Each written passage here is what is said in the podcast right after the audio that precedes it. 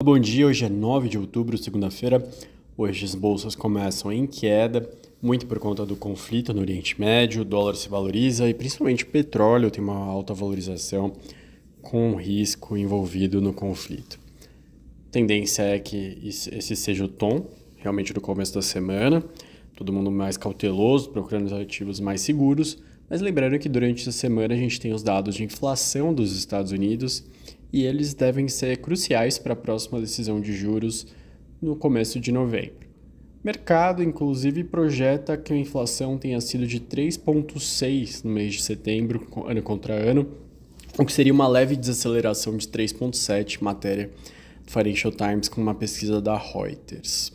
Outro destaque internacional, hoje saíram os dados da indústria. A produção industrial da Alemanha caiu 0,2 em agosto contra julho, segundo a Destats. Queda foi mais fraca do que os 0,5 projetados pelo mercado. Na comparação anual, queda de 2%.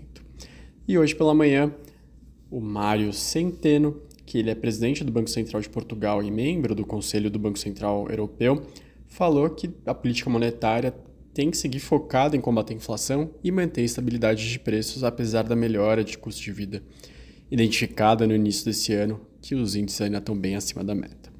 Aqui no Brasil chamou a atenção um ato político esvaziado do ex-presidente Bolsonaro, marcha a favor da vida, que aconteceu no domingo, em Belo Horizonte. Isso já provocou uma espécie de caça às bruxas no partido do, do PL, em busca de um culpado pelo baixo quórum.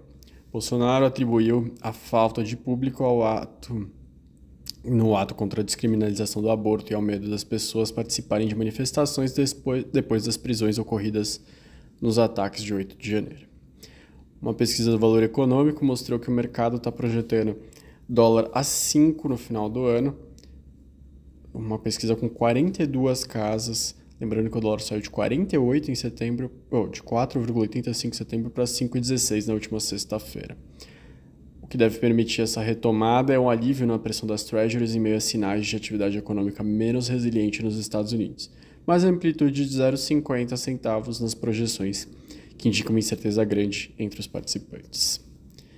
Outro destaque: o Ministério da Fazenda planeja concluir até o final desse ano a proposta que será encaminhada ao Congresso para permitir a venda de créditos tributários com deságio para o setor privado. Com isso, seria possível antecipar o ingresso de receitas nos cofres da União, estados e municípios.